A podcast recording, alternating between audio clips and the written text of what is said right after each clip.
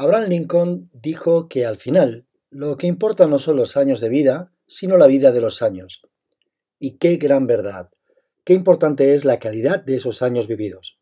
Hoy para hablar sobre evolución y salud viene al podcast Antonio Valenzuela. Antonio es un crack en esta materia y ahora lo comprobaréis. Soy David Franco y te doy la bienvenida a Pabellón de Curiosidades. Sin más dilación, damos paso a la charla con Antonio Valenzuela.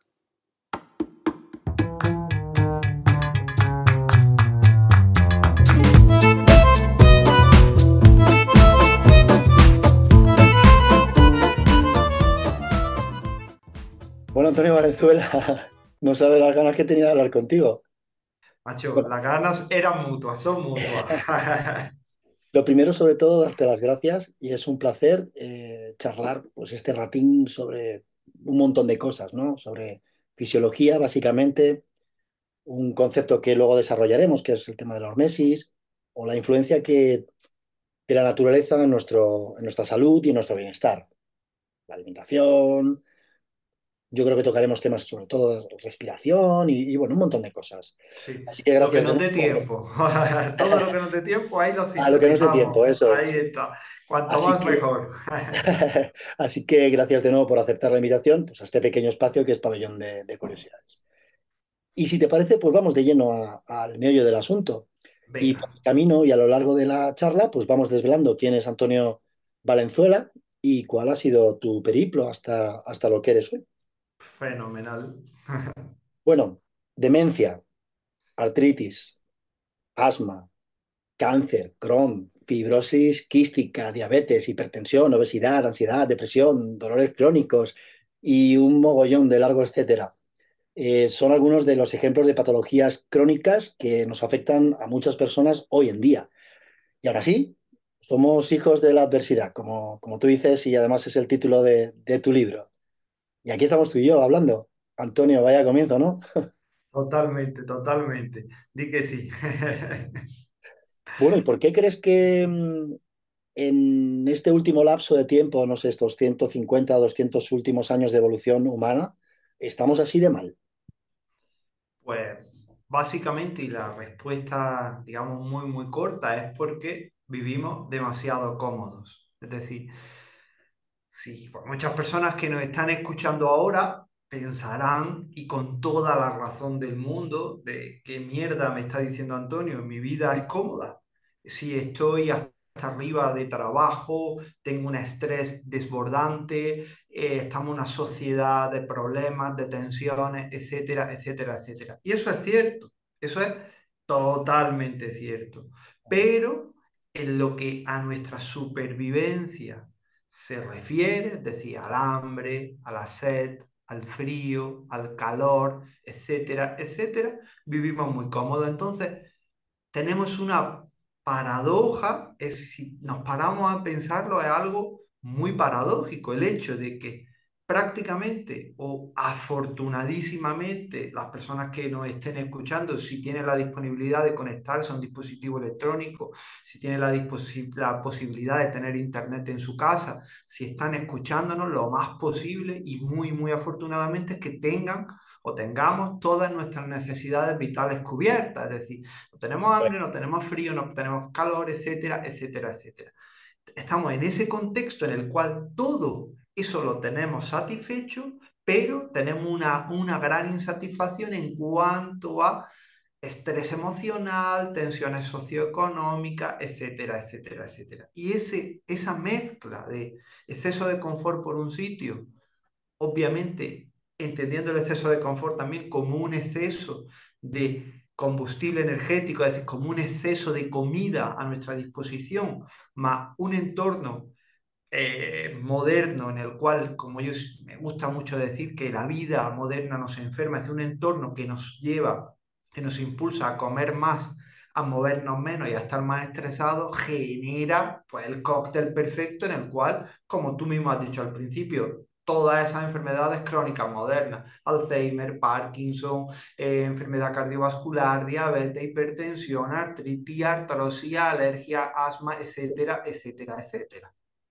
que si y perdona que monopolice la conversación y ahora ya no, por favor. Te, te, te, doy a ti paso, que si cuando nosotros examinamos poblaciones ancestrales, poblaciones que viven de la caza y de la recolección, pues por ejemplo, desgraciadamente ya cada vez quedan menos, y digo desgraciadamente porque quedan menos en contra de su voluntad, no es que las poblaciones ancestrales por ellas mismas hayan dicho, jolín, yo voy a abrazar la modernidad y voy a empezar a, vivir en una casa tal o a empezar a tener internet. No es así, te quiero decir, los indios Yanomami del Amazonas o los, o los Kung de Tanzania o los Hatsabe o los San People de Namibia, no están cada vez menos porque les estamos quitando su territorio, es decir, la sociedad lo está empujando. Pero lo que quiero decir esas poblaciones ancestrales no tienen esas enfermedades. Tú miras, por ejemplo, el gran estudio que hizo Staffan Lindeberg en, en Kitaba, una isla de la Micronesia, un paraíso,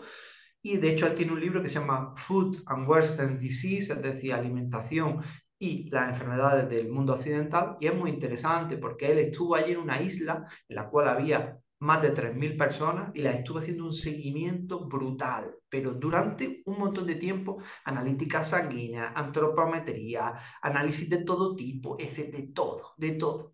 Y se vio que esas personas no tenían enfermedades cardiovasculares, que no, no tenían una palabra para el cáncer, es decir, no había una palabra para esa enfermedad, no tenían demencia, no tenían diabetes, no tenían artritis claro, las personas que no están escuchando dicen, claro, Antonio, ¿cómo lo van a tener si es que morían a los 30 años? Para nada. En Quitaba es muy común que hubiese ancianos entre 70 e incluso 90 años. El problema es que muchas veces la mala ciencia nos dice la media de edad de estas poblaciones ancestrales es de 30 años. Claro, ¿por qué? Porque si hay una persona de 60 si muere una persona de 60 y un niño recién nacido, como la, mortalidad infantil es tan alta, si muere una persona de 60 y un niño de 0 años, si lo sumas a 60, lo divides por 2, la media de edad es 30, pero no significa que mueran a los 30 años. Sí, sí, es así. Y además es que es curioso porque en tantísimos años de evolución, nuestros genes apenas han, cambiado. seguimos teniendo esa parte genética muy marcada, ¿no? De, estos cazadores recolectores. En esencia, en esencia somos el mismo cazador recolector, es decir, nuestro cuerpo, nuestro funcionamiento sigue con la misma dinámica, es decir, nuestro cuerpo sabe jugar solo a un juego, que es el juego del funcionamiento de nuestro cuerpo. Lo que ocurre es que en un lapso muy corto de tiempo le hemos cambiado las reglas y le pedimos que siga sabiendo jugar. Entonces, es decir, nuestro cuerpo pues entendía lo que entendía, entendía que para comer primero teníamos que tener hambre, era algo muy importante, hoy día comemos sin hambre, que para comer primero teníamos que generar actividad física, es teníamos que movernos para buscar el alimento cazarlo por recolectarlo, cosa que hoy día para comer simplemente tenemos que abrir un frigorífico y coger la comida nuestro cuerpo entendía que el estrés era muy potente, muy brusco y de naturaleza vital, es decir, la famosa lucha o huida, que si nosotros nos estresábamos bien porque venía otro, una persona de otra tribu que venía a quitarnos nuestra comida, encontrábamos un depredador. Y ese estrés se solucionaba para bien o para mal, pero se solucionaba muy rápido. Hoy día el estrés crónico nuestro cuerpo estaba acostumbrado a sentir frío, a activar sus mitocondrias, a producir calor por él mismo y buscar cobijo, buscar eh, madera para hacer un fuego, etc. Hoy día sentimos frío. Bueno, es que ya de hecho ni sentimos frío porque nos abrigamos antes de tener frío, encendemos nuestra calefacción antes de tener frío. Entonces, claro, le hemos cambiado todas las reglas del juego y sin embargo le exigimos que siga funcionando al 100%. Entonces algo muy difícil, muy complejo en ese aspecto. Antonio, eres eh, fisioterapeuta de profesión. Sí. Tienes máster en psiconeuromonología. Neuroinmunología clínica, efectivamente. ¿Cómo te dio por dedicarte a divulgar sobre salud? Y pues también un poquillo, ¿qué es lo de la, la, PNI, por favor? Sí, pues, pues mira, yo con la PNI he cerrado un círculo muy bonito para mí, verdaderamente. Eh, bueno, ahora llego hasta la pena y empiezo desde el principio.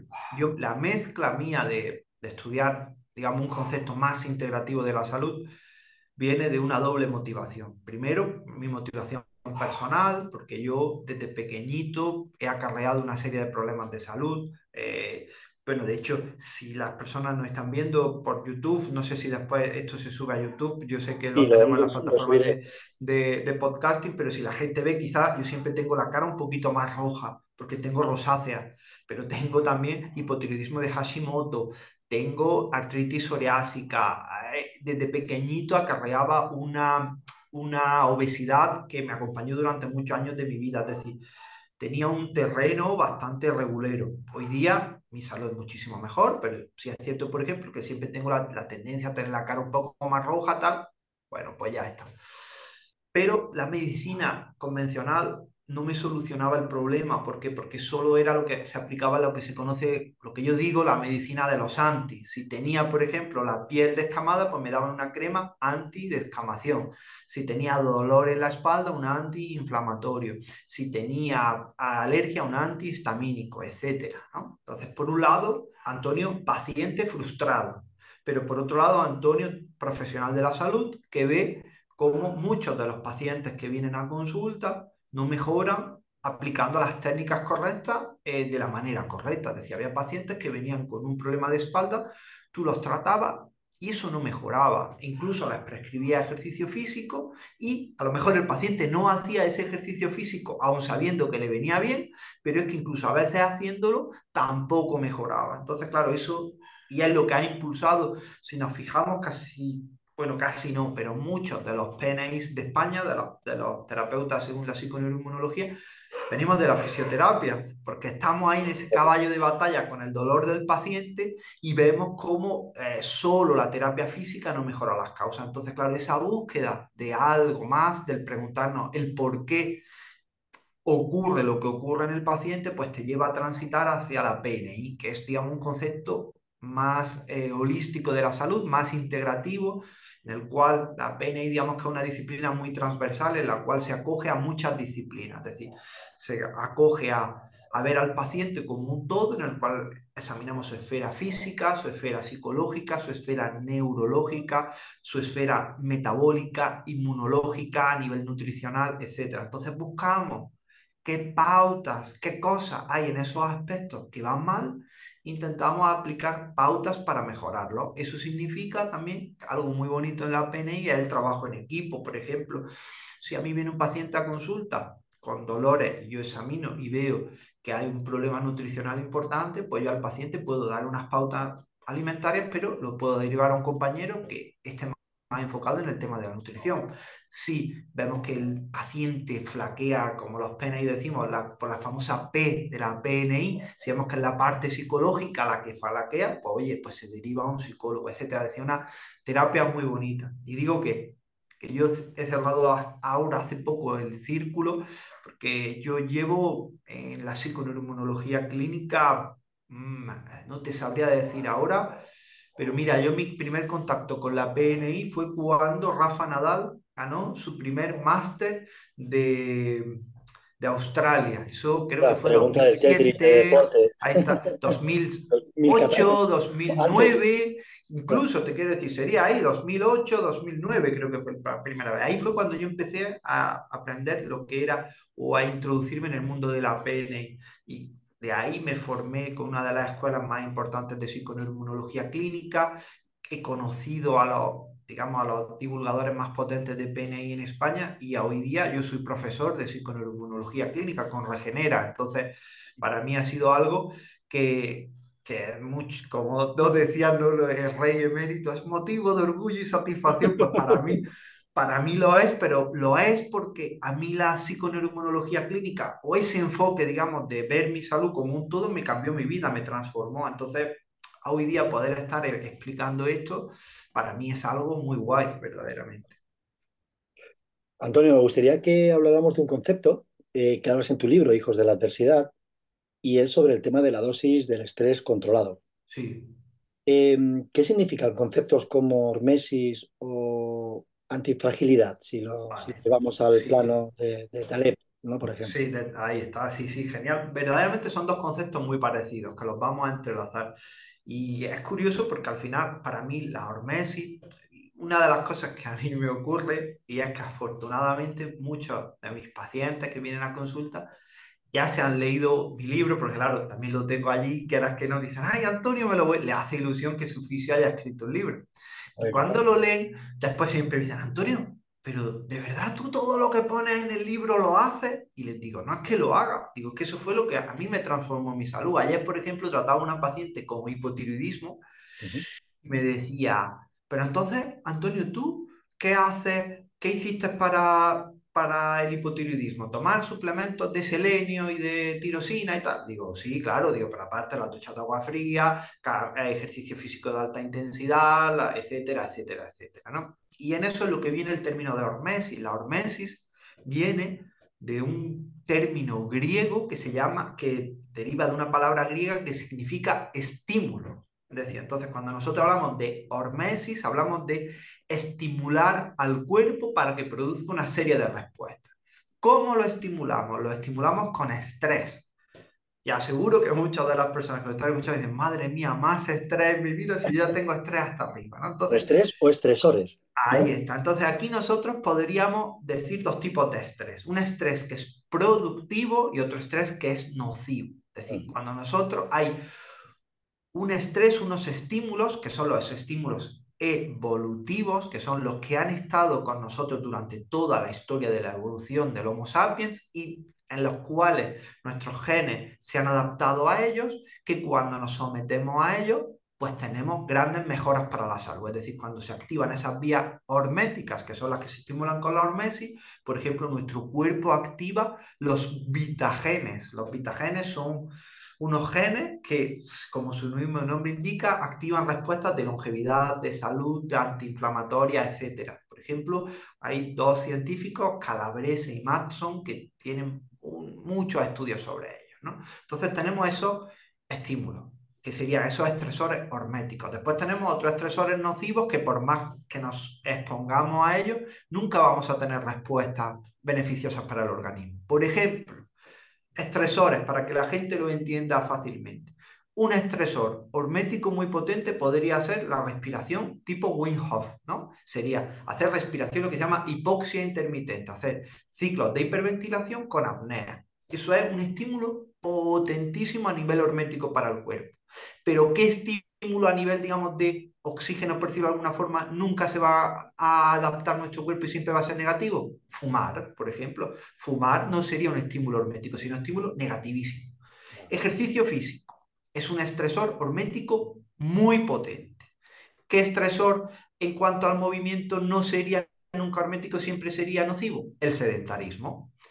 En el ayuno, eh, perdón, en cuanto a la alimentación, comer por debajo de lo que necesitamos, es decir, reducir calorías o agrupar esas calorías en una hora y hacer lo que se conoce como un ayuno nocturno, un ayuno intermitente, tremendamente beneficioso para la salud.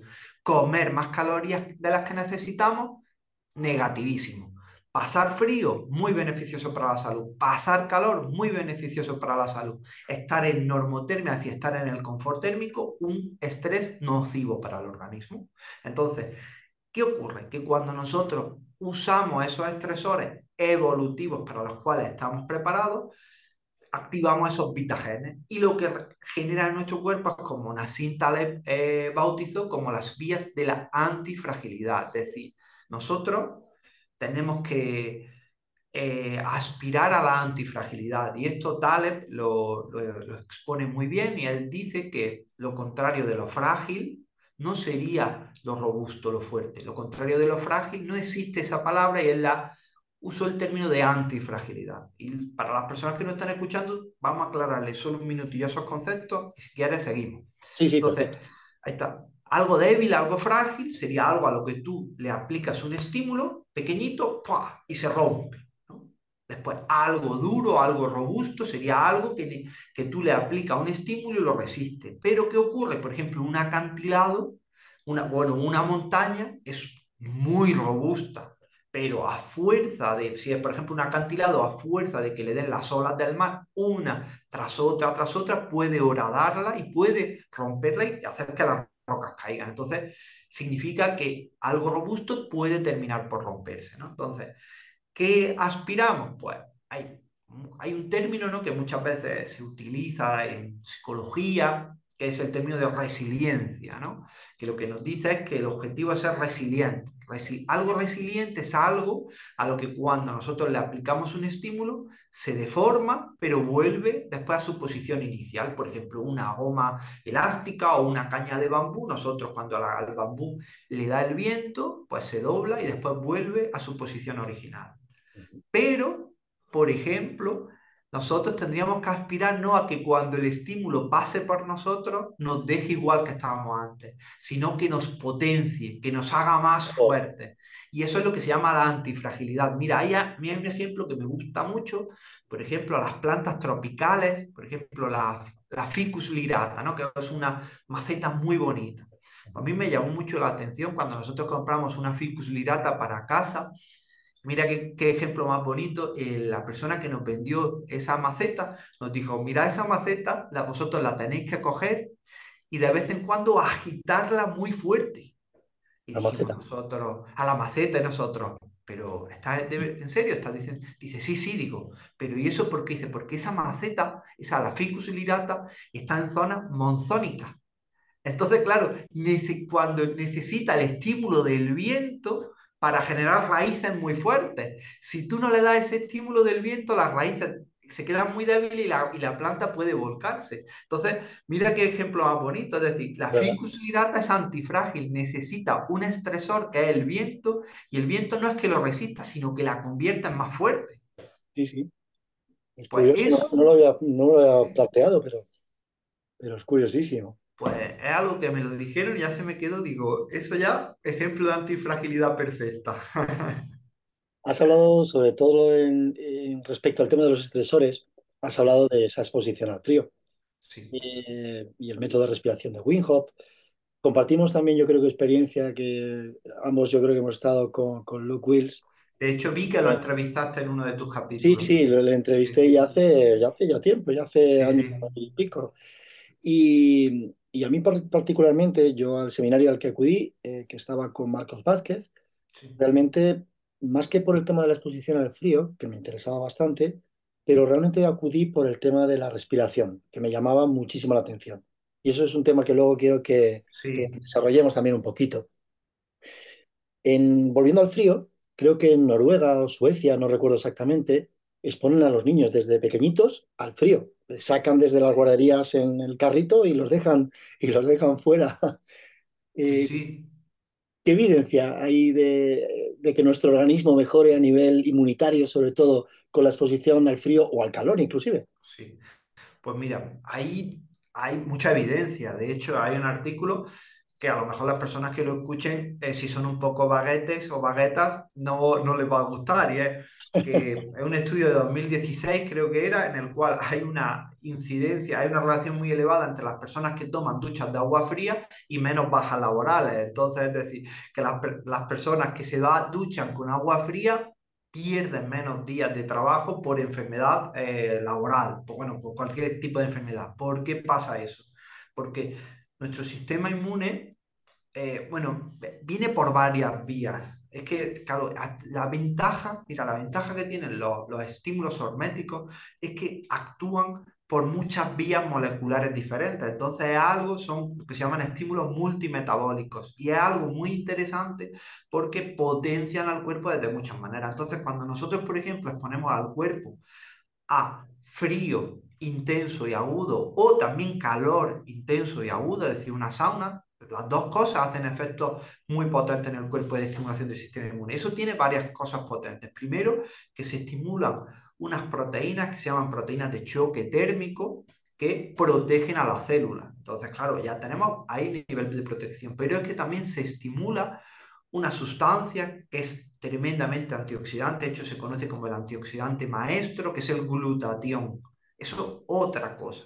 Después, otra muy importante es que tanto el frío como el calor estimulan la producción de una serie de sustancias que se llaman citoquinas antiinflamatorias. Y, cuanto, y si el sistema inmune, cuanta menos inflamación genera, mayor capacidad tiene de atacar a virus y a bacterias, es decir, trabaja de una manera mucho más eficaz. Eso sería otra de las causas. Reducción de inflamación, estimulación de enzimas antioxidantes, estimulación de proteínas de choque térmico. Entonces, pues, podríamos seguir, pero yo creo que con esas tres tenemos más que de sobra. Y es lo que dice, hay muchos estudios los cuales hablan de cómo el frío, por ejemplo, regula ya no solo al alza el sistema inmune en cuanto a luchar contra virus y bacterias, sino también, por ejemplo, hay artículos muy interesantes de cómo la exposición al frío, de hecho, el artículo mezcla las dos cosas, tanto la exposición al frío junto con las técnicas de respiración. Las dos cosas juntas, mejorando la, patología autoinmune, como es una patología autoinmune como es la espondilitis anquilosante, es decir, una, una, enfermedad en la cual nuestro sistema inmune se desajusta y ataca a las articulaciones de nuestra columna. Pues exposición al frío junto con técnicas de respiración mejoran la calidad de vida, el dolor, la funcionalidad de los pacientes con artritis reumatoide. Entonces, es algo muy, muy potente y algo 100% gratuito. Antonio, me gustaría eh, hablar ahora sobre hábitos eh, nutricionales. Otra parte creo que importantísima para tener una buena salud. Eres experto en terapia ortomolecular. Sí. ¿Qué significa este término concretamente? Mira, ese término eh, lo acuñó Linus Pauling en, el, una revista, en, el Journal of Science, creo que fue en 1959, creo que fue. Acuñó por primera vez, o en 1960, algo así. Entonces acuñó el término ortomolecular, que es algo muy sencillo. Orto significa correcto y molécula, pues molécula. Entonces, la terapia ortomolecular significa que tenemos que aportarle al cuerpo los nutrientes necesarios en las dosis necesarias para que el organismo funcione de la manera lo más correcta posible. Entonces, ¿cómo conseguimos eso? Con una alimentación lo más saludable posible, que cubra todas nuestras demandas en cuanto a vitaminas, minerales, grasas esenciales, proteínas, etcétera, etcétera, etcétera. Y si encontramos alguna deficiencia de base, dícese por ejemplo de magnesio, de vitamina D, etcétera, pues suplementación específica para cubrir esas deficiencias nutricionales. Entonces, la mezcla de la base, una alimentación saludable, junto con suplementos eh, indicados para suplir esas deficiencias, sería lo que se conoce como terapia ortomolecular. Relacionado con este tema, hoy en día tenemos malos hábitos alimentarios. Ya no solo porque comamos mal, o ultraprocesados, eh, exceso de harinas refinadas, azúcares y otro largo etcétera de, alimentos, entre comillas, que dañan nuestra, nuestra salud. ¿Qué importancia tiene para nuestro organismo los ayunos que has comentado antes? súper importante, porque, y mira, eh, esto es algo que a mí me, me cabrea un poco me cabrea un poco porque sí, porque eh, últimamente eh, hay un enfoque excesivamente peso centrista tanto del ejercicio físico como de la alimentación. Y hay personas que dicen que el ayuno intermitente, su único beneficio que tiene en el organismo es la reducción de calorías que se lleva a cabo con ese ayuno y que a igualdad de restricción de calorías, da igual comer en un patrón de 18 horas comiendo y 6 sin comer que agrupar todas las comidas. Y eso se está viendo, hay divulgadores que lo dicen, pero es que eso no, no, se sustenta, no tiene ninguna base molecular, porque las personas que nos tienen que estar escuchando ahora tienen que tener clara una cosa, y es que de hecho, yo cada vez utilizo ya menos la palabra ayuno intermitente y siempre hablo de cenar más temprano y desayunar más tarde o de alimentarnos en una ventana de horas para quitar ya el término de ayuno. Entonces, las personas que nos escuchan tienen que pensar que lo menos importante que tiene, voy a usar el término para que la gente no entienda, el ayuno intermitente es la pérdida de peso. Eso es lo mínimo y no importa. Y de hecho da igual si tú haces un ayuno y no pierdes peso, no importa nada, porque el ayuno, su función no es esa. Su función es otra muchísimo más importante y es activar vías de longevidad. Y para eso, por ejemplo, nosotros tenemos una grandísima investigadora que se llama Ana María Cuervo, que trabaja en la directora del Instituto Albert Einstein de Nueva York, un instituto en el cual se estudia sobre todo longevidad y ella está estudiando cómo alimentarnos en una ventana de horas y dejar otra amplia ventana de horas del día en la cual no ingerimos calorías, tiene beneficios muy potentes en nuestro organismo a nivel de longevidad. ¿Y eso por qué ocurre? Eso ocurre porque nuestras células son binarias, es decir, solo saben hacer una cosa o la otra, ¿vale? Esto es como el viejo chiste, ¿no? De que como los hombres, que solo sabemos hacer una cosa y si hacemos dos cosas a la vez, las hacemos mal.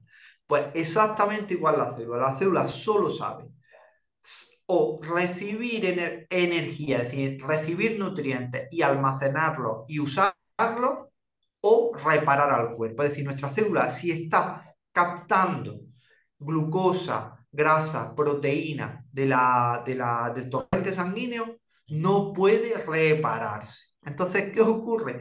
Que si nosotros comemos durante mucho periodo de tiempo, es decir, comemos, cenamos, por ejemplo, a las 11 de la noche y desayunamos a las 6 de la mañana, eso implica que estamos mogollón de horas metiéndole energía a la célula y la célula no puede repararse. Por eso, por ejemplo, eh, científicos tan importantes como Walter Longo, Walter Longo es italiano, y residente en California. Es uno de los mayores investigadores también de longevidad en el mundo. Entonces él dice que al menos deberíamos de buscar el equilibrio entre las horas de ayuno, que suponen un descanso para nuestro sistema digestivo y un proceso de, reparación celular, 12 horitas, y otras 12 horas de conducta alimentaria. Es decir, si nosotros cenamos y vamos a poner, ¿vale? Lo ideal sería cenar entre las 8 y las 9, pero vamos a decir que estamos en España y no no tenemos una hora ahora en este podcast, bueno, una hora o lo que sea, te quiero decir, pero no podemos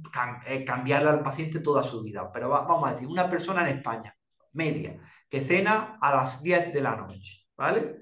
Ha cenado a las 10 de la noche. Pues, ¿qué ocurre? Que sabemos que iba a terminar de cenar, vamos a poner a las 10 y media de la noche. Pues que tendríamos que abrir ahí una ventana de horas, que sería desde esas 10 y media de la noche, significa que, que esa persona no debería de comer calorías hasta las diez y media de la mañana, ¿vale? Del día siguiente. ¿Eso qué significa?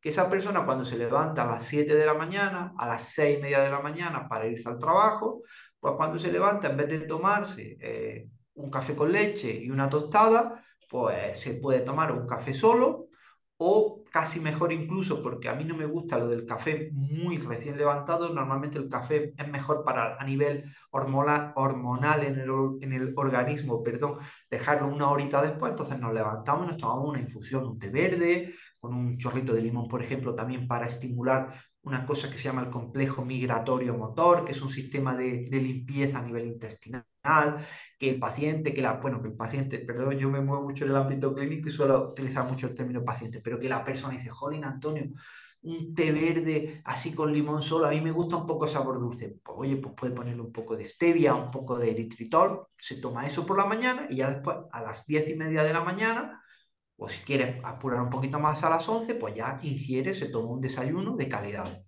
Mm. Me gustaría que abordáramos, porque, claro, este tema del ayuno abre otros muchos melones importantes.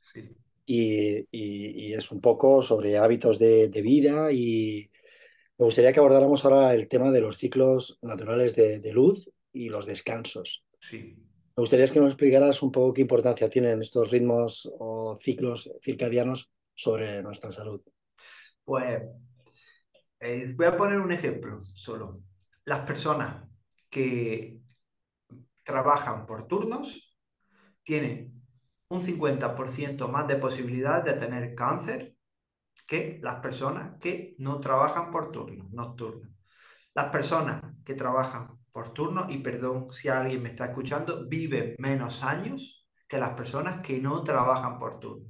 ¿Por turnos, Antonio, te refieres a turnos rotativos? No, efectivamente, los famosos turnos rotativos, efectivamente, esos turnos de mañana, tarde y noche. De hecho, yo te puedo poner el ejemplo que yo trato a muchos pacientes que son policías locales de yo vivo en Granada y por circunstancias, por amistad con un policía local, eh, ese boca oreja derivó y trato muchísimos policías locales. Pues mira, casi todos los policías locales que hacen esos turnos tienen primero retraso muy importante en la regeneración de las lesiones. Es decir, cuando un esguince de tobillo de media son 15 días, ello es un mes. Tienen mucha más ruptura espontánea a nivel muscular, articular, etc. Todos presentan, además, todos, porque yo se lo pregunto a todos, alteraciones a nivel digestivo importantísimas, digestiones pesadas, colon irritable, etc. Tienen una incidencia de enfermedades autoinmunes brutal, muchísimo más alta. ¿Y todo esto por qué? Porque al igual que a nosotros, no se nos ocurriría en absoluto coger a una lechuza y despertarla durante el día para darle el ratoncito para que se lo comiera, ¿Por qué? Porque sabemos que una lechuza vive de noche y duerme de día. Los Homo sapiens somos totalmente diferentes. Somos seres diurnos. Nosotros somos seres sociales que hemos evolucionado para cazar, recolectar la comida durante el día, incluso no comer prácticamente nada durante ese día y después, cuando el sol empieza a caer al atardecer, hacer una hoguera sentarnos todos alrededor de la hoguera, compartir la comida, hacer la comida más importante del día, se hace. Ya te digo, eso también tiene que ser importante, que las personas lo tienen que entender, que cuando hablo de cazadores recolectores, nuestro hábitat era más o menos el Ecuador, es decir, que claro, la noche cae por ejemplo, a mediodía, es decir, a las 6 de la tarde ya está anocheciendo, no es como, por ejemplo, en España, que anochece a la, ahora en verano anochece a las 10 de la noche, entonces, claro, significa que no hacen la comida principal del día a las 10 o a las 11 de la noche, sino en esa hora intermedia del día. Entonces, se cenaba, se compartía la comida, se contaban historias que ah, fortalecían los lazos de la comunidad, hacían que se transmitiera el conocimiento y ahí ya después al calor de la hoguera ya estábamos relajados, tranquilos y no nos poníamos a movernos, a saltar ni a aceptar. Entonces, eso es la fisiología de nuestro cuerpo y esos son los genes más primitivos que tenemos, son los genes que se conocen como reloj, los genes clock. Y eso, por ejemplo, 2017 fue premio Nobel. Y lo que nos dice es que nuestro cuerpo está preparado para las horas del día tener actividad y la hora de la noche tener reposo. Entonces, ¿qué ocurre aquí? Aquí ocurren varias cosas. La primera de ellas es que si nosotros cuando estamos en reposo, es decir, por la noche ingerimos grandes cantidades de alimentos, le estamos diciendo a nuestro cuerpo, oye, es de día, porque si estamos comiendo, entonces podemos estar y pero tu cerebro puede estar diciendo, pero si yo veo que es de noche, podemos generar ahí una disrupción circadiana que se llama, pero la disrupción circadiana más potente y es la que es que si ahora las personas que lo escuchen cuando lo entiendan se van a dar cuenta que es una aberración, es la siguiente y es el Zeitgeber, es decir, el que eso en alemán significa el sincronizador de nuestro ritmo circadiano es la luz. Es decir, nosotros en esencia sabemos que es de día porque miramos al cielo y, está la, y hay luces, hay luces. Sabemos que es de noche porque hay oscuridad. Entonces nosotros en el ojo tenemos unas proteínas que se llaman criptocromos que detectan la luz. Y cuando hay luz, ese criptocromo le está diciendo al cerebro, estate activado, estate activado, estate activado. Por el contrario, cuando el criptocromo detecta ese atardecer, ese empieza a oscurecer el día, le dice al cerebro, oye, ya va siendo hora de que empecemos a descansar, empieza a producir melatonina para descansar. ¿Qué ocurre ahora? Ahora ocurre que nosotros tenemos la paradoja que durante el día somos como María Hernández Bascuñana, autora de un libro que le recomiendo a toda la gente que nos está escuchando, que es una maravilla, se llama Vitaminados. Pues María habla de que somos humanos caja, y es decir, vivimos durante el día encerrados en caja, en hábitats en los cuales apenas nos da la luz, pero es que durante el día que nos tendría que dar la luz de la naturaleza, estamos encerrados, pero es que por la noche, cuando tendría que llegar la oscuridad, encendemos nuestras luces azules, encendemos la televisión, encendemos tal, encendemos cual, ¿y qué ocurre? Ocurre que hacemos un mini día. ¿Y qué le, qué le pasa a nuestro cerebro? Nuestro cerebro, cuando tendría que estar percatando oscuridad, dice, ¿qué carajo pasa? Si es de día, pues si es de día voy a activarme. Entonces genera un guirigay que ya no sabe cuándo se tiene que activar, cuándo se tiene que apagar, y eso genera mucho desgaste y mucho daño a nuestro organismo. Desde luego, sí, sí. Otro tema importante para la salud es algo que yo creo que hacemos desde el momento en que nacemos y dejamos de hacerlo el día que morimos, que es el tema de la respiración. Algo tan obvio y algo que hacemos de manera automática pero ¿cómo podemos hacerlo tan mal? ¿Crees que, deberíamos respirar? Eh, ¿Cómo crees que deberíamos eh, eh, respirar para empezar a controlar nuestro sistema nervioso central?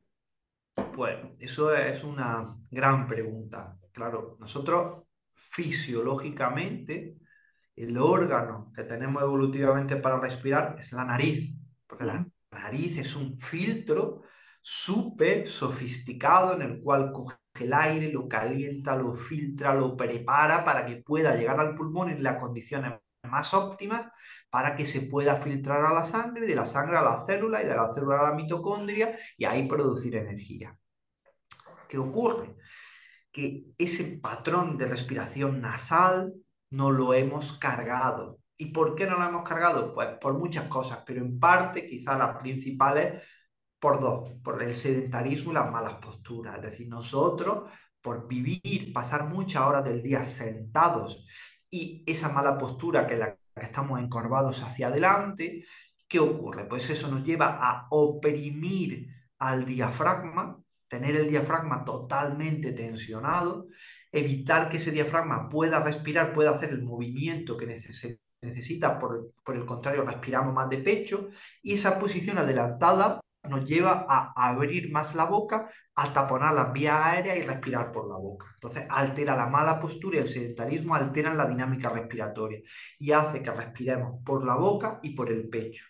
Pero es que después tenemos otra cosa que es muy interesante también a nivel evolutivo y es la siguiente. Paradigma de persona relajada. Un bebé durmiendo. ¿no? Todas las personas, si no si nos pensamos en el típico bebé este de las fotitos estas de Anguedes, el rubio, precioso, con los ojitos cerraditos, durmiendo, tal, ¿cómo duerme ese bebé? Pues ese bebé duerme con su boquita cerrada, respirando, hinchando y, y deshinchando su barriguita. Eso es el patrón por excelencia de calma. Es decir, cuando nosotros respiramos por la nariz y respiramos por la usando el diafragma, se está activando el sistema nervioso parasimpático, ¿vale? Calma y relajación. Si ahora tú y yo estuviésemos caminando tranquilamente por... Ya no vamos a poner patrón evolutivo, vamos por Madrid, ¿no? Y en ese momento vemos a alguien con un palo que viene a pegarnos. Pues, ¿qué ocurre? Ocurre que que tendremos que salir por patas, ¿no? Tendremos que correr. Y en ese momento, ¿qué va a ocurrir? Nos vamos a poner súper nerviosos, se va a activar el sistema nervioso simpático.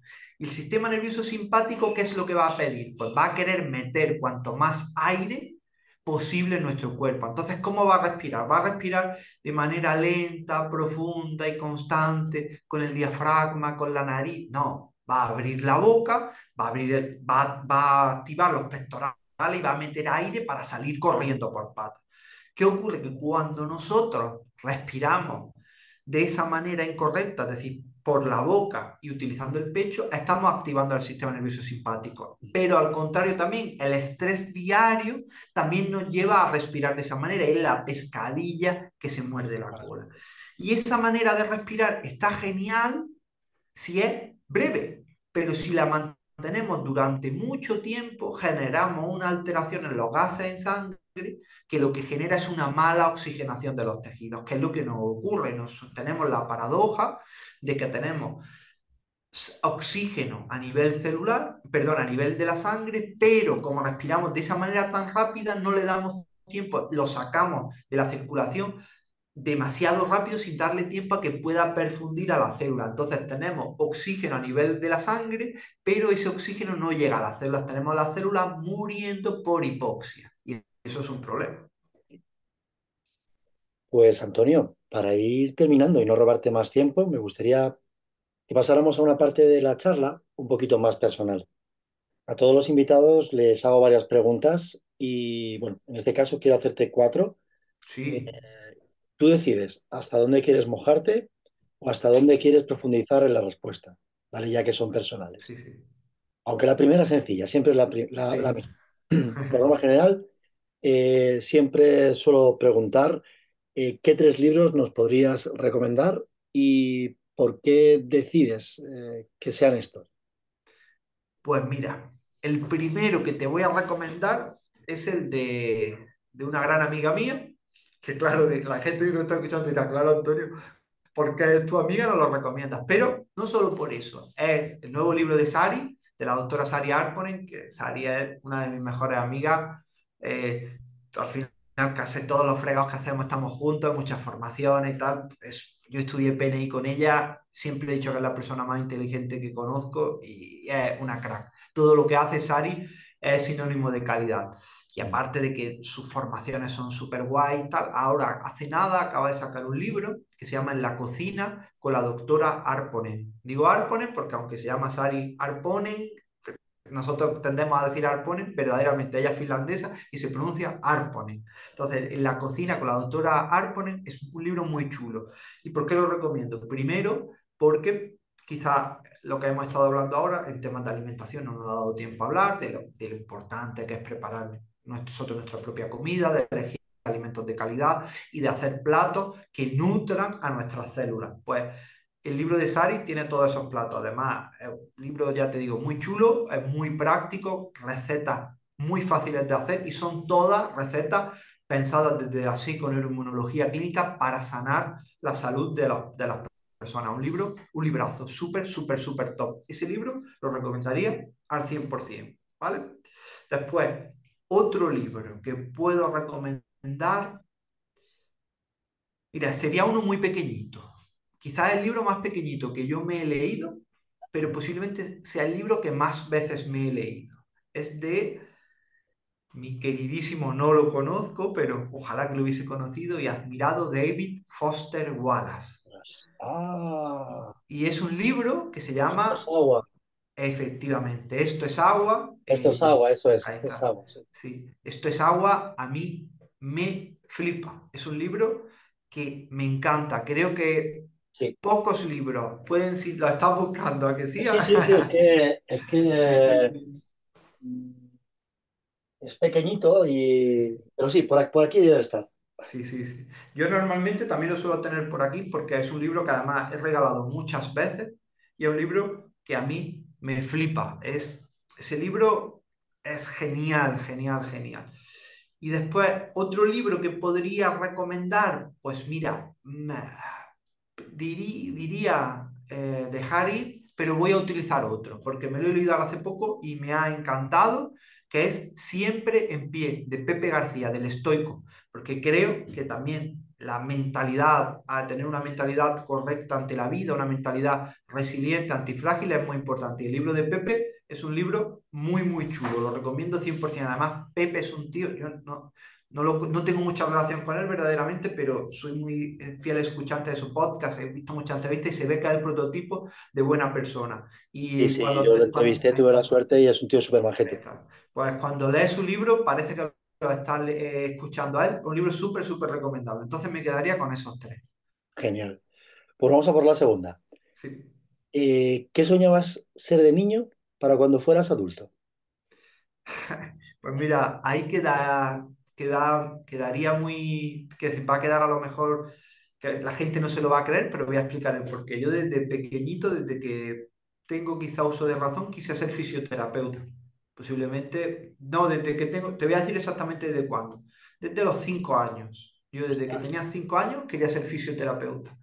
Quería ser fisioterapeuta y te voy a explicar el por qué. Porque cuando mi hermano, mi familia, somos, solo hay dos hermanos, mi hermano y yo, que bueno, y mis padres, porque solo tengo un hermano, vamos. Y yo siempre había querido tener un hermano. Era, para mí era lo más grande, un hermano, un hermano. Entonces cuando lo, tuvimos, a mi hermano Javi, eh, él nació, gracias a Dios, sano, pero con un problemilla, una tortícolis muscular congénita, nació con el cuello de medio lado. Entonces, le tuvieron que dar rehabilitación precoz, fisioterapia desde bebé. Entonces, claro, mi madre a mí me llevaba a la sala de rehabilitación a ver, además me acuerdo perfectamente de la fisio porque después una vez me la encontré por el hospital de traumatología, la paré y le dije que sepas que yo soy fisioterapeuta gracias a ti porque de ver a esa mujer que cogió el cuellecito de mi hermano, que estaba totalmente inclinado y se lo puso perfecto, yo desde ese momento dije que quería ser fisioterapeuta. Entonces, soy lo que he querido hacer desde pequeñito.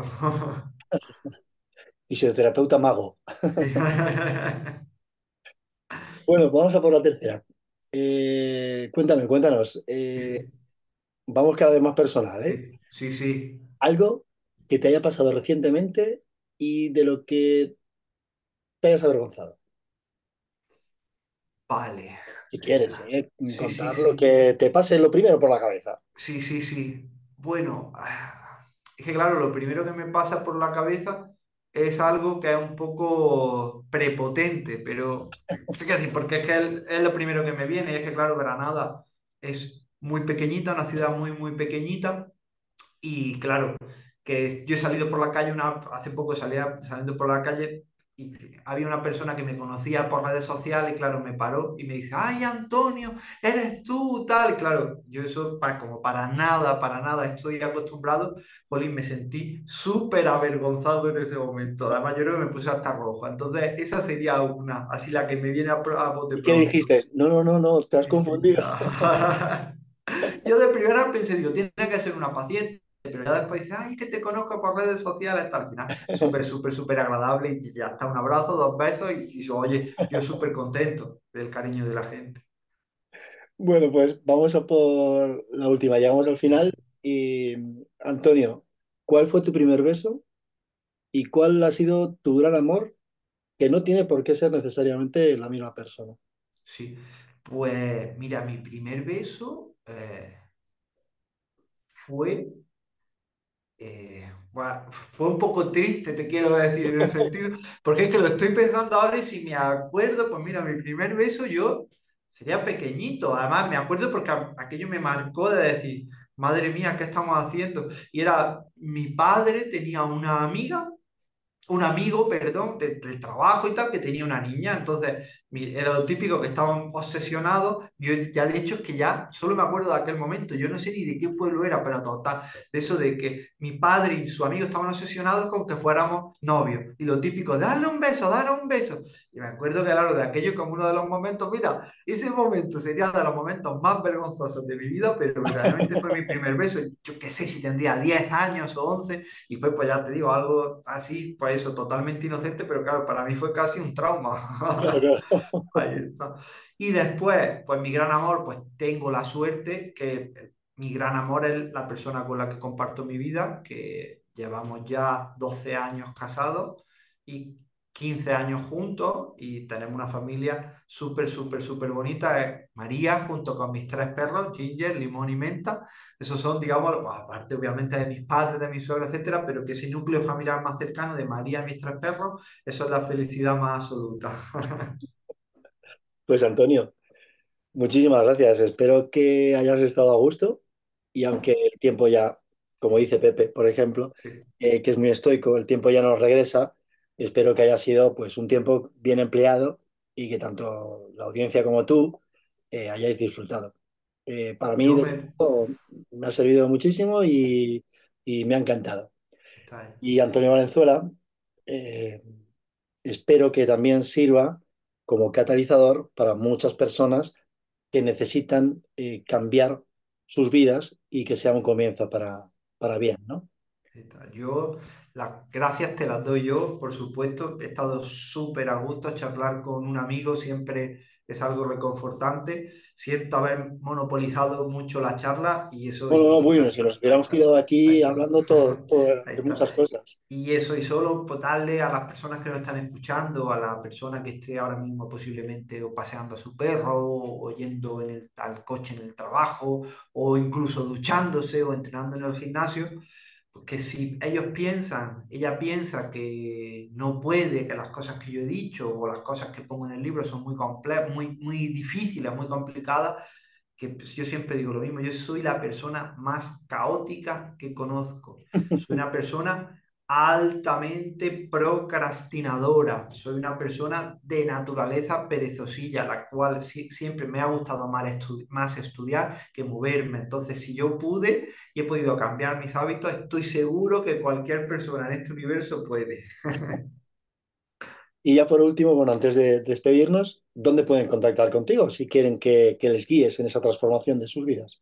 Pues mira, ahora mismo, ahora mismo es un poco complejo porque yo eh, desde hace un tiempo tengo la agenda cerrada, entonces pues, tengo mi página que es antoniovalenzuela.com, en mis redes sociales es mi nombre, Antonio Valenzuela Canovaca, sobre todo en Instagram es donde más subo cosas, tampoco lo digo en ese afán de que la gente me siga, tal, tampoco es algo que, que me quite el sueño y verdaderamente desde hace un tiempo eh, yo no cojo pacientes nuevos porque te quiero decir, ya llevo muchos años trabajando, entonces me he generado una alta densidad de, de personas fieles y claro, solo veo revisiones, veo esos pacientes y tal. Ahora mismo no estoy, eso no quiere decir que dentro de seis meses, tres meses, cinco meses pueda coger, pero ahora mismo estoy muy enfocado en temas de divulgación, en temas de docencia, llevando la, la clase de, de PNI de, de Regenera, ahora dentro de poco vamos a sacar un máster en, microbiota, que yo voy a ser el director, entonces tengo muchas frentes abiertos y eso me hace no poder coger nuevos, pacientes nuevos. pues Antonio, muchísimas, muchísimas gracias. Y a ti nos vemos pronto. Seguro, claro, claro que sí. Un abrazo. Un abrazo.